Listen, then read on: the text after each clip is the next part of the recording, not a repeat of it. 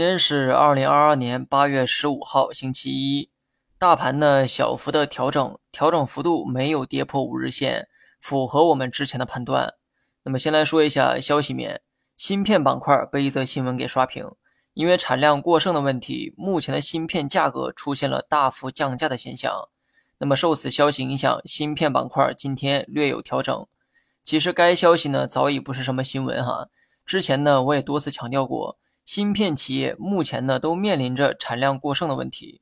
而这一现象势必会导致芯片价格下降，从而影响盈利。那么不同的是，这次由官媒单独发了一篇文章，说明了这一切。所以呢，很多人觉得这是今天才有的利空。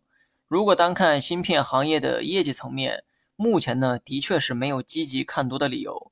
之前过度生产的库存，预计半年到一年后才能消化掉，所以市场对芯片的看法一直呢都比较谨慎。那么，直到最近，老美的芯片法案改变了一部分投资者的预期。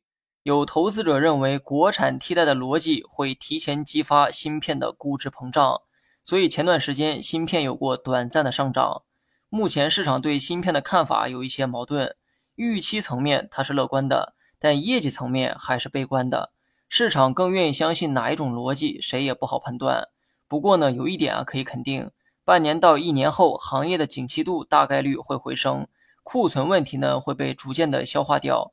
至于国产替代的浪潮，压根儿呢就没有停止过。所以该怎么做，你懂得。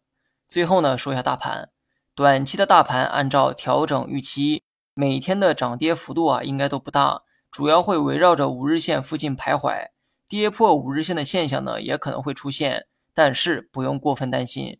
暂且把调整视为反弹途中的合理调整，调整之后大概率会继续走反弹。好了，以上全部内容，下期同一时间再见。